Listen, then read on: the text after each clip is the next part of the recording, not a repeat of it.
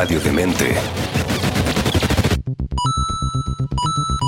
Aprieta dos veces Y. Porque el animal emblema de gamers Llega a descontrolar tu teclado. aplicar triángulo y transportarte a mundos digitales donde la aventura siempre la pones tú. Analiza desde una perspectiva nueva. Una de las industrias más grandes del mundo. Rocío Mieres. Es Pixel Raccoon. En Radiodemente.cl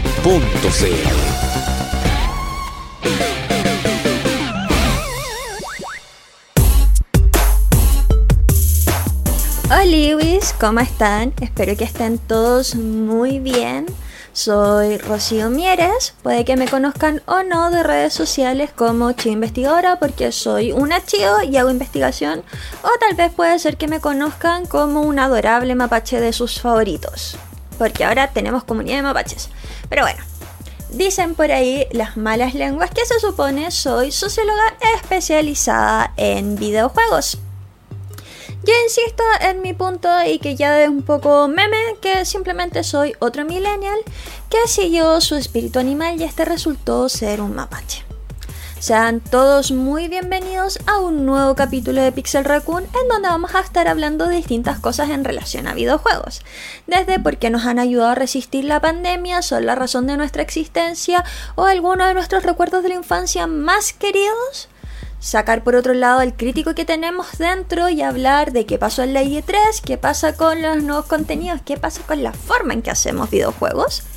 Y también por otro lado un poco lo que es ya mi especialidad, o diría que es más mi especialidad, que es hablar sobre qué es lo que dice la academia y qué es lo que dice la ciencia con respecto a algunas temáticas de videojuegos, con la expectativa de que le puedan ganar alguna cara en alguna discusión con respecto a es que los Nintendos le hacen cosas al cerebro. Díganme específicamente si les gustaría de repente que tengamos un programa en específico de hablar sobre efectos que tiene el consumo de videojuegos a nivel cerebral. Sería interesante, tengo un par de papers por ahí, así que pueden escribírmelo. Y bueno, ¿qué es lo que nos convoca esta semana? Nuevamente es un programa dentro de los que son temáticos. Porque prometí un mes de programas temáticos por el mes del orgullo y acá estoy intentando hacerlo a pesar de que cosas han sucedido. Ustedes puede ser que no lo sepan porque no me acuerdo si lo comenté en el programa pasado. Mi computador había explotado. Así que estuve mucho tiempo trabajando acá básicamente con un hámster dentro de una ruedita que funcionaba como mi procesador y al mismo tiempo como mi fuente de poder. Así que era un poco complejo. Quería para este programa, para los que me están viendo en YouTube y no solo me están escuchando, Quería jugar alguno de los Dragon Age, pero eh, because reasons no pude, así que vamos a tener que conformarnos conmigo jugando el Torchlight 2, que para quienes no lo sepan está hecho por alguna de las personas que se separaron del equipo original de Diablo. Así que tiene algunas cosas por ahí que parecen por la misma línea, pero es más kawaii. Y yendo ya a lo que nos convoca esta semana, per se, duro, ya, ¿Qué pasa? Primero quiero hacer un fe de niño rata porque me vinieron a tirar las orejas y pido disculpas por eso. Con respecto a que ocupo mucho la palabra condición para referirme a las personas de la comunidad LGTBIQ quiero pedir disculpas por eso si los ofendieron, pero al mismo tiempo voy a tratar de explicarme. Es más que nada una muletilla y una forma de trabajar como sociólogo que tiene que ver con condiciones lógicas de alguna cosa, no con condición viéndolo como lo médico. Porque sí sé que ha sido una gran lucha de salir del DCMI como condición de enfermedad mental. Así que eh, mi intención nunca fue encasillarlos en ese espacio. Pido disculpas si los, eh, ¿cómo se dice? Molesté a alguien en sus susceptibilidades. Eh, espero que no se me salga porque todavía reviso toda la semana con otros términos que podría utilizar que serían más, pero cuando estoy hablando se me puede ir y pido disculpas por eso. Nuevamente no tiene que ver con que se esté tratando o hablando de alguna condición que tenga que ver con salud o médicos. No, no, por si acaso no. Así que gracias Mary por llevármelo, por ponerme al frente. Y bueno, siguiendo con el tema, porque han aparecido también muchos más colegas hablando de distintas cosas.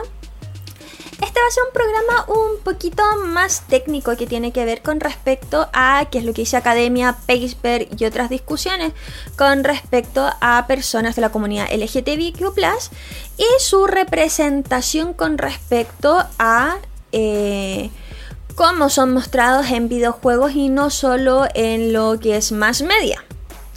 Porque, como hablábamos en otros capítulos, muchos opinan por un lado que sí, que toda representación es necesaria, pero que están disconformes con ciertas formas de cómo se presenta esa, esa representatividad, valga la redundancia, eh, ya que no hace justicia un poco, que es como ya podemos no ser un plot device, podemos no, eh, como se dice, no tener un pasado trágico, podemos así como eh, des, como desacoplarlo de enfermedades mentales o dramas, etcétera. Y sobre todo, muchos me comentaban que uno de los principales problemas que solían tener, aparte de que son representados eh, como un plot device o como un chiste, así como, hoy riámonos de la mujer trans que no pasa como mujer hetero cisgénero eh, porque tiene barba. Eh, y hagamos un chiste de acuerdo a eso, sino también, ¿cómo se dice? Ah, me tengo que concentrar. Que es difícil jugar y concentrarse en hablar sino que también sobre todo algo que se veía mucho en las visual novel que son este formato entre webcomic y juegos como novela interactiva em, cómo se representan las relaciones interpersonales y románticas entre las personas de la comunidad LGTBIQ+. Comunidad de acá en adelante para intentar no marearme con un poco el trabalengua y de terminar diciendo otra cosa. Y es que hay una pseudo normalización de que las personas o las relaciones que se tienen dentro de la comunidad eh, son siempre súper tóxicas. Entonces, un poco como ir desactivando mitos y otras cosas. Nuevamente, yo quería jugar un juego en donde estuvieran más personajes queer. Acá como que no sé porque no me puedo romantizar a nadie o no he llegado suficientemente lejos como para saber si algún personaje lo es o no. Pero eh, vamos a hablar un poco a través de papers y a través de ciertos niveles de opinión o casos que han habido. Porque les prometí que íbamos a hablar sobre el caso de lo que había pasado con Overwatch. Y hay algo súper interesante que me gustaría hablar antes de otras cosas que tienen que ver con videojuegos, eh, que tiene que ver con la metanarrativa que hay en algunos juegos o el proceso cross-media. Hay ciertos personajes considerados femeninos cuya performatividad de lo que es la bisexualidad o una relación lésbica termina dentro de lo que se considera el male gaze. Algunos de ustedes se preguntarán, pero Mapache, ¿qué demonios es el male, gaze? Y esto tiene que ver con respecto a que se presenta una diversidad sexual con respecto a la heteronormatividad, pero sigue siendo pensado dentro de la heteronormatividad y sobre todo para que sean personajes atractivos y deseables para hombres heteronormados. Eso quiere decir el juego de las dos amigas besándose, que es más que nada en una intención sexualizada para ingresar a un hombre a esta dinámica, más allá que presentar realmente una pareja de mujeres homosexuales o de mujeres que puedan ser bisexuales. Por lo mismo siempre hay una representatividad de ellas bajo cánones estéticos eh, tradicionales deseables. O si no, es completamente al otro lado del espectro, totalmente no deseables. Volvemos un poco como con el tema de es que hay que sufrir. Lo cual termina siendo altamente problemático porque la la orientación sexual o la expresión de género, si bien pueden tener un carácter performativo, tiene un carácter performativo que se centra en eh, la persona que está haciendo el acto performativo y no necesariamente en qué le va a pasar a las personas que están viendo este acto. Eso quiere decir no las mujeres que son lesbianas o bisexuales no lo están haciendo para atraer la atención de algún hombre. Son mujeres bisexuales o mujeres lesbianas.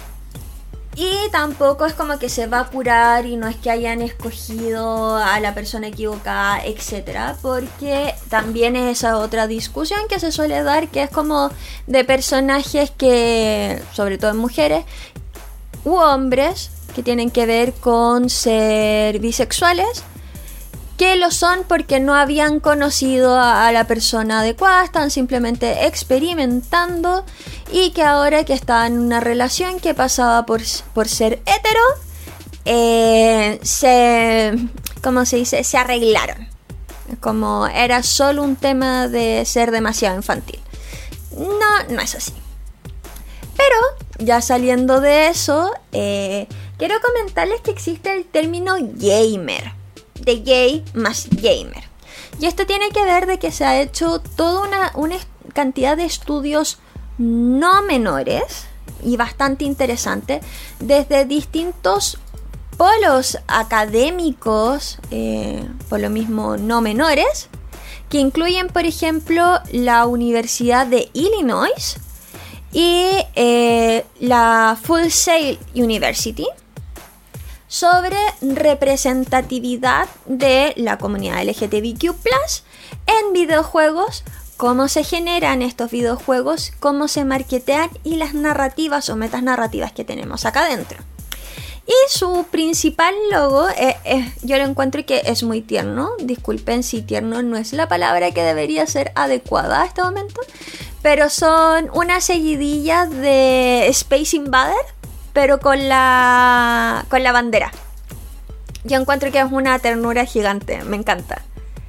Eh, y esto es porque en el último tiempo, con respecto a que se ha normalizado el salir del closet o una expresión mucho más abierta y buscar el lugar que hay que tienen estas personas de la comunidad en el espacio sociocultural, eso implica que quienes hacen videojuegos en las representaciones tienen mucha más injerencia y cómo se están autorrepresentando versus lo que es marketing, lo que se ha discutido mucho este mes, que es como si una gran empresa se pone el arco iris, es realmente porque tiene políticas y cuidados con lo que significa la comunidad. Eso quiere decir no despedirlos por no ser personas cisgénero o heteronormadas. O es simplemente porque fue en marketing y es barato qué es lo que significa como realmente.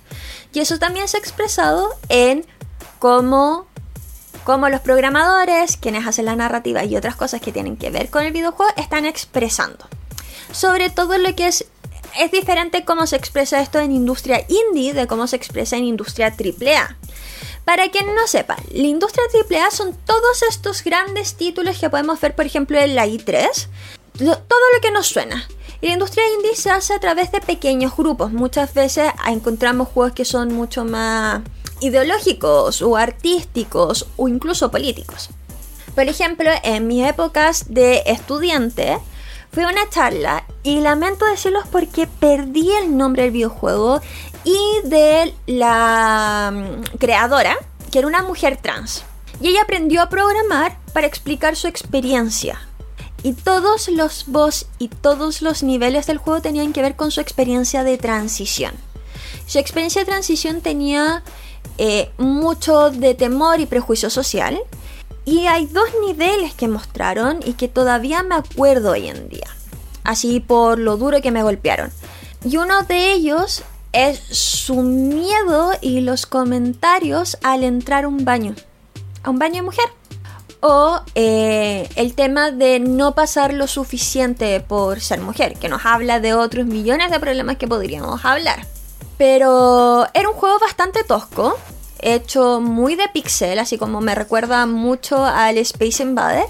Eh, pero tenía toda esta experiencia que volviendo un poco a los programas anteriores, son experiencias que a mí nunca se me hubiese ocurrido que era un problema porque estaba muy lejos de mi, mi propio contexto. Y al estar muy lejos de mi propio contexto, eh, no sabía que existía, por lo tanto un problema que yo no sabía que existía no era un problema. Y que nos pasa un poco a todos, creo yo.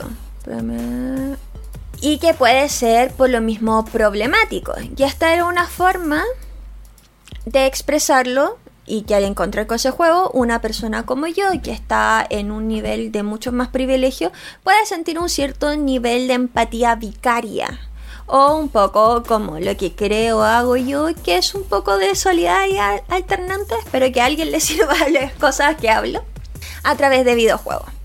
Y bueno, acá leyendo, por eso no voy a estar jugando, eh, distintos surveys que tienen que ver con la comunidad gamer, que nuevamente es comunidad de personas que se reconocen a sí mismos como gay principalmente, pero están todas las personas de la comunidad LGTBQ eh, con respecto a que se reconocían como gamer.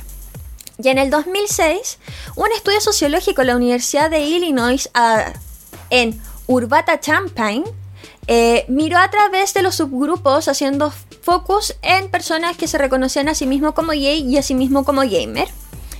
Eh, con respecto a la percepción que estos tenían sobre la comunidad y la visibilidad de personajes que pertenecieran a la comunidad gay. El autor del estudio eh, notó que había un nivel de prejuicio que las personas gamer, nuevamente gay y gamer, eh, recibían. Y dice textual, Gay gamers experience the double-edged sword of prejudice. Eso quiere decir, los jugadores homosexuales experimentan una espada de doble filo con respecto al prejuicio. Eh, la cultura mainstream de lo que es gay eh, y, al mismo tiempo una cultura media, eh, mediática que no soporta los videojuegos. Entonces tú tienes por un lado una cultura de videojuegos que no soporta necesariamente la cultura gay, nuevamente porque es como tienes que elegir tus batallas en esta lógica, ya hay toda una pelea por tratar de que los videojuegos sean desanclados de la idea de problemas mentales, por lo tanto no quieres agregar otra temática que podría ser controversial. Esto estamos hablando en el año 2006. Las cosas han cambiado bastante, para bien, creo yo, en este aspecto. Ustedes me dicen si lo consideran o no. Pero eso significa que la representatividad que puedan tener fuera de un nicho específico no va a ser lo que necesariamente a ellos les agrada o quien consideran justo. Entonces tienes a estas personas estancadas en el punto medio del prejuicio, porque son una minoría dentro de una minoría dentro de una minoría. Y en el año 2009, The Full Sail University eh, hicieron sobre eh, preferencia de los gamers al momento de jugar. Y se enfocaron mucho en las preguntas sobre contexto, eh, plot, género, customización y experiencia de juego. Y el hecho de que los juegos, sobre todo los RPG, que tuvieran perfiles en los cuales pudieras crear y personalizar tu personaje, eh, tiene mucho mucho impacto en la comunidad gay y en la comunidad trans en específico, porque permite lo que habíamos hablado en otros espacios de practicar o tener un espacio seguro para hacer la performatividad de la identidad que están teniendo u organizarla de cierta forma. Entonces, eh, acá dice, textual, to build a profile of the gay gamer community and gain unique insights into this financially untapped demographic. Eso quiere decir que es un grupo, un nicho que está muy dispuesto a involucrarse con el desarrollo de videojuegos y también gastar dinero en ello. These results were not published in Academia Journey through a, a later Novak book list gamer as preferring role-play video games, uh, pertaining to the hardcore explorer achiever gamer type and appreciating good plot, good quality, homosexual content. Volvemos al tema que es como que sean personajes tridimensionales complejos y no solo plot device o experiencias que signifiquen eh, el riesgo. Mira lo que te va a pasar si sucede. Which he, defines as game content which reflect homosexuality orientation in a positive or equal to heterosexuality orientation context. Eso quiere decir no sea un subplot, sino que esté en condiciones de equidad frente a cualquier contenido que pueda consumir una persona cisgénero. Y créanme que ha generado ciertos revuelos en otros espacios. Entonces, después tenemos, por ejemplo, lo que les comentaba de lo que pasó con los Sims, que se supone que hay un fallo de programación que te permite tener relaciones eh, no heteronormativas con tus personajes Sim y que ha sido totalmente explotado y iconografiado por la comunidad. Y después tenemos eh, sobre gente que trabaja en la comunidad. Y algo que no me esperaba realmente que tiene que ver con, eh, con el World of Warcraft. Que hubo un gran momento de guild específicas para la comunidad LGTBQ. No sé ustedes, pero yo lo encuentro maravilloso. Eh, y esto tiene que ver porque fue una eh, iniciativa propia de los jugadores para generar un espacio seguro para jugadores de la comunidad que no fueran acosados por otros o fueran alienados. Es más, en el 2006 Sarah Andrews eh, comenzó eh, a lesbian, gay, bisexual, transgender, and queer friendly Warcraft guild to create a safe place for this community en enero del 2006. Andrew used the General Chat Channel. Eso quiere decir que para anunciarlo y que la gente llegara, ocupaban el chat general. Y se hacían llamar eh, la Guild Oz. Maravilloso. OZ como el mago de Oz. Uh, after pushing this, Gold admitted quickly contacted Andrews, informing her that this was a breach of game terms of service. Blizzard llegó ahí a pegar el pape. Eh, uh, ya, ver qué tenía que ver con un tema de seguridad y después Blizzard pidió disculpas porque no correspondía. Y también eh, está el juego del Señor de los Anillos online que pretende poder tener eh, matrimonios gay e interraciales dentro del juego. ¿No es maravilloso cómo se avanza? Yo encuentro que es mm, fantástico. Y por último, eh, creo que deberíamos hablar sobre lo que es GamerX, que no está exento de polémicas, pero es una organización no gubernamental que ah, pretende, esto es de Estados Unidos, que es celebrar y apoyar a la comunidad LGBTIQ y la cultura del mundo gamer enfocándose en los gamers. Acá podemos encontrar muchas personas que son jugadores, son streamers, son speedrunners, etc. Y fue fundada en el año 2013 por Matt Cohn, Tony Roca y Meat como una parte de Meat Boss. También funcionan como un crowdfunding de Kickstarter, tienen sede en San Francisco y generan eventos para apoyar a la comunidad y han tenido eh, por ejemplo, la que se hizo en el año 2015 eh, en San José, California, tuvo más de 2.500 asistentes y han tenido eh, invitados importantes como Ellen McLean, Zach Wiener, Pandora Box, David Gainer, eh, Colin McLean, Jamie Hu, Matt Cohn, Trixie Matei, Natasha Allegri, eh, sorry, sé que estoy matando esto. Entonces estamos hablando de que acá los videojuegos, al igual que la sociedad, están siendo bombardeados por todas partes con respecto al reconocimiento de la comunidad y cómo ésta se expresa poniendo en lugar y no siendo un subnicho de un subnicho de un subnicho, una subcultura, una subcultura, una subcultura, sino que aquí estamos con nuestro arco iris y te puede gustar o no yo creo, la verdad, que es bacán. Yo le echaría un poco más eh, eh, como ojo a esto, creo que voy a intentar profundizarlo en la próxima semana que va a ser el último capítulo. Y con respecto a lo que hablamos con Overwatch y lo que era el Maze Case, eh, me quería referir también mucho a lo que pasó con la polémica de Tracer. Que es, un, que es una polémica bastante interesante de trabajar, porque Tracer al principio era considerado un personaje demasiado sexualizado. Miren sus nalgas, no que el arnés para las pistolas, bla, bla, bla.